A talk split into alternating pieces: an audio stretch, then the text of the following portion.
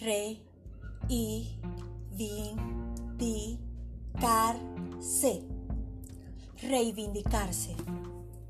Puede que la sociedad no acepte tu reivindicación. ¿Se ha quebrado tu moral? No sabes en qué momento te convertiste en esa horrible persona que todos dicen que eres.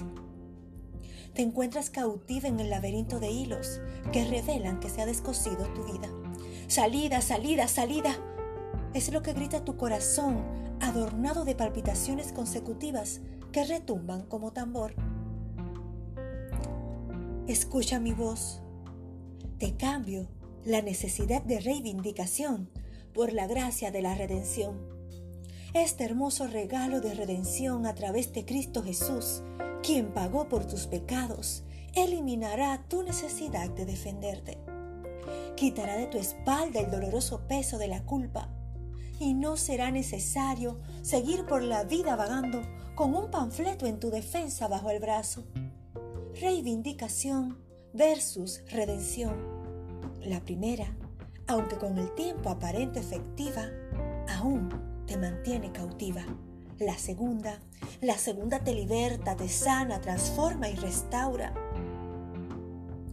¿Por qué peleas con tus fuerzas si ya Cristo en la cruz pagó para brindarte vida eterna y salvación?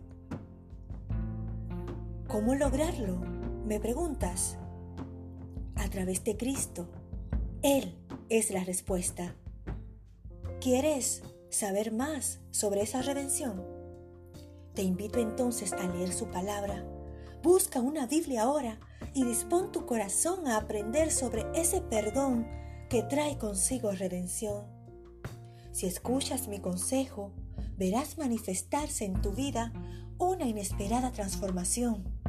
De raíz se cimentará esa verdad que trae consigo liberación. Reivindicación versus redención.